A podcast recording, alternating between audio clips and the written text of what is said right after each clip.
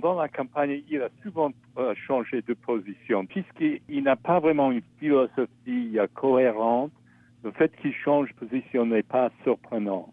Quand même, je dirais que c'est un peu stratégique. Euh, ça ne va pas toucher sa, sa base de soutien, parce que la base de soutien n'est pas concerné avec les détails comme ça. Quel poids accorder à ces prises d'opposition qui sont, ainsi que vous l'avez dit, stratégiques? À mon avis, il y a des positions de fond sont les plus importantes pour se soutenir. Le fait, par exemple, qu'il veut limiter l'immigration. Alors ça, il ne peut pas changer cette idée-là. D'autres fait euh, l'idée de protéger le, travail pour euh, les Américains vers le libre-échange. Ça, c'est clé. Donc, c'est les positions comme ça qui sont plus importantes que les autres, qui étaient un peu de divertissement même pendant sa campagne.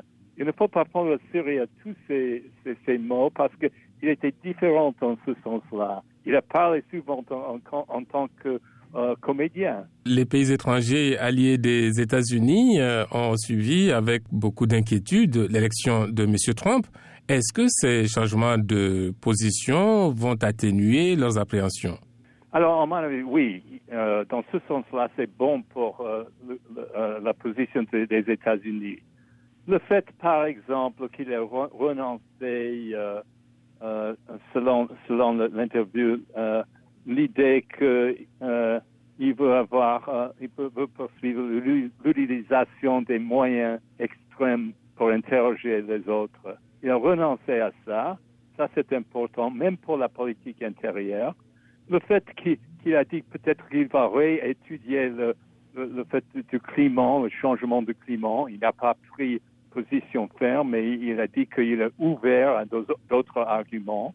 Le fait qu'il ne va pas suivre euh, une enquête contre.